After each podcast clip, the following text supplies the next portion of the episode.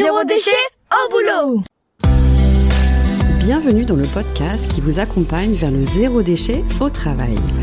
Vous êtes sensible à prendre soin de la planète, œuvrer pour diminuer les déchets à la maison, mais au travail c'est le désastre. Gâchis de papier, d'emballage, indifférence des collègues, vous vous sentez démuni face à l'ampleur de la tâche. Alors, bonne nouvelle, ce podcast s'adresse à tous ceux qui souhaitent avancer de manière positive et concrète dans une démarche de diminution des déchets en entreprise. Allez, place au sujet du jour.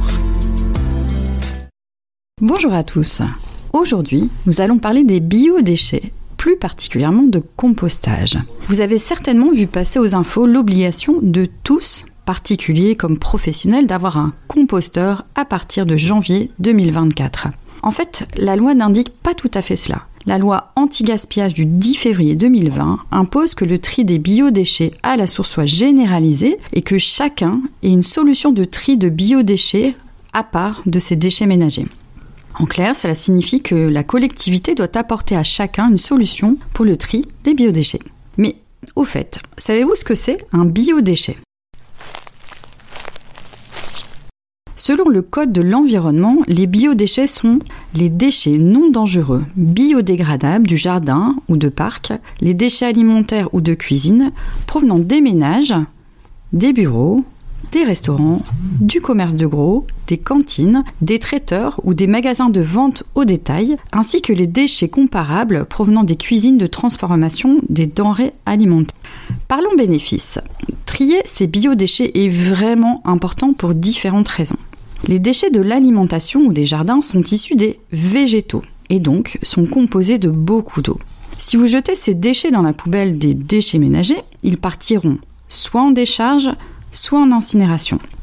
Dans les deux cas, les biodéchets ont un impact certain. En décharge, ils vont provoquer un jus mélangé à d'autres déchets potentiellement dangereux et créer du lixévia très polluant. Ce jus peut s'infiltrer dans la terre sur le long terme. De plus, les biodéchets, en fermentant, dégagent un gaz à effet de serre, dont le méthane, qui participe au réchauffement climatique. Je vous invite d'ailleurs à regarder le documentaire Sur le front, une décharge dans la nature d'Hugo Clément, qui parle des impacts des décharges. C'est édifiant. Un biodéchet peut aussi finir brûlé en usine d'incinération. Ces biodéchets sont composés de végétaux, comme je disais tout à l'heure, et avoisinent pas loin de 90% d'eau. Oui, on en revient à brûler de l'eau, donc la consommation en énergie est bien plus importante. Les biodéchets représentent une véritable ressource, un trésor. Les biodéchets transformés dans les usines à compost sont chauffés à environ à 80 degrés et les déchets se transforment en un terreau bien utile pour amender les sols. Ce terreau sert aux agriculteurs qui peuvent réduire grandement l'apport en produits phytosanitaires. Donc finalement, tout le monde est gagnant. Aussi, lors de la fermentation de ces déchets verts, un gaz s'échappe, le méthane ou biogaz, et il peut être réutilisé en guise de carburant ou énergie dans les transports comme dans les bus ou dans les chauffages collectifs. Avec le tri des biodéchets, économie en vue. Si le compostage est fait sur site, chez vous, dans votre structure professionnelle, pour la collectivité, cela représente moins de collecte par le camion de poubelle, moins de déchets à traiter en usine d'incinération ou décharge, et donc une économie, notamment pour nous au niveau des taxes locales. Sachez aussi que pour un particulier, composter ses déchets de cuisine permet de réduire d'un tiers le poids de ses déchets. Alors, si vous avez envie d'installer un composteur dans votre structure, je vous propose quelques pistes de réflexion pour favoriser la réussite de ce projet. Cerise sur le gâteau, vous retrouverez dans le descriptif de ce podcast une fiche projet à télécharger gratuitement. Ce document vous sera utile pour vous poser les bonnes questions avant de démarrer. Alors un composteur pour les novices, c'est un bac placé en extérieur où l'on dépose ses biodéchets. Ce sont les micro-organismes, les champignons et les lombriques issus de la terre qui vont transformer les déchets organiques en un terreau riche et réutilisable pour euh, vos plates-bandes ou vos espaces verts. La transformation dure environ 10 mois. Alors première question à se poser, le pourquoi? Pourquoi installer un composteur sur votre lieu de travail? Ce pourquoi va nourrir vos motivations individuelles et collectives au fil du temps. Les noter, ce sera source de motivation si le projet bat de l'aile à moyen terme. Alors, faites-vous ce projet parce que c'est la loi, vous n'avez pas de solution de tri de biodéchets autour de vous ou parce que vous souhaitez sensibiliser les collaborateurs, les clients à cette démarche, ou alors parce que vous avez envie de créer un projet collectif dans votre immeuble, votre quartier ou avec d'autres structures partenaires, ou bien parce que vous avez envie d'avoir de l'engrais pour votre potager, bac à fleurs, jardin, etc. Bref, les motivations peuvent être variées, mais c'est vraiment intéressant d'y réfléchir en amont. Deuxième question, le quoi? Qu'allez-vous mettre dans votre poubelle de déchets verts? À quelle fréquence? En quelle quantité? L'idée est d'adapter la taille du composteur à vos besoins. Allez-vous apporter des végétaux du jardin ou espace vert, du thé ou café issu de la salle de pause, des restes de repas ou épluchures? Et est-ce que les collaborateurs peuvent apporter leurs biodéchets à la maison? Cela concerne la part humide du composteur. Pour l'équilibrer et qu'il ne dégage pas d'odeur, il est nécessaire d'apporter de la matière sèche comme du broyat, feuilles mortes, morceaux de carton non imprimés.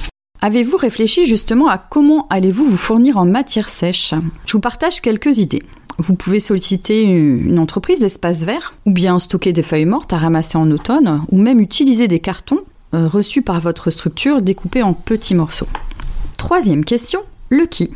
Pour que ce projet soit pérenne, il est nécessaire de faire un point sur le qui va décider, qui valide le projet qui va devenir le ou les gestionnaires du composteur, c'est-à-dire une personne en charge de déposer les biodéchets, de mélanger, d'apporter de la matière sèche, vérifier qu'il n'y ait pas de dépôt inapproprié.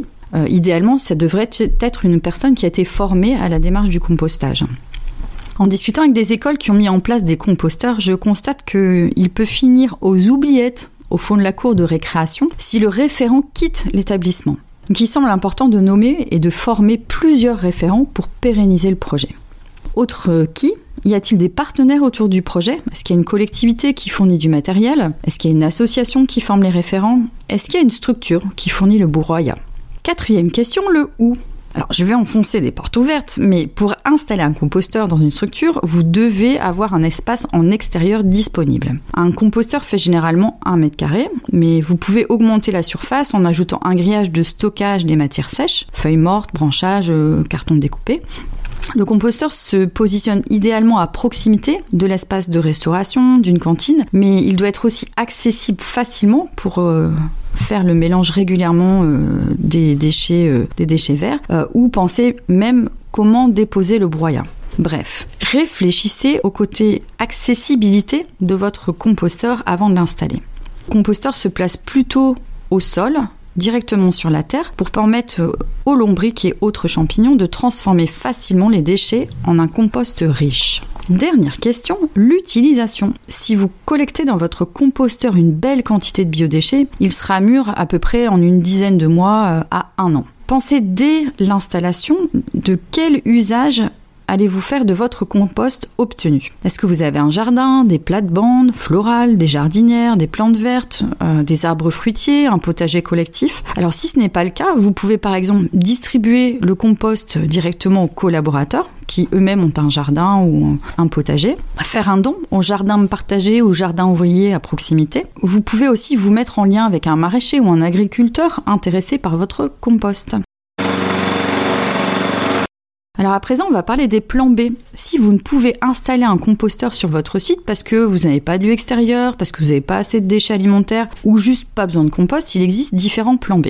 Vous pouvez organiser le tri des biodéchets via une collecte par un prestataire. Je pense par exemple aux alchimistes, un présent un peu partout en France. Euh, peut-être avez-vous la chance d'avoir une poubelle verte. Cela signifie que le service de collecte est organisé par votre collectivité et qu'il va envoyer vos biodéchets dans des usines de compost. Vous pouvez aussi être en salle de pose un biodéchet et déposer vos déchets dans une euh, zone d'apport volontaire dédiée. Pour cela, prenez contact avec votre mairie pour connaître leur localisation.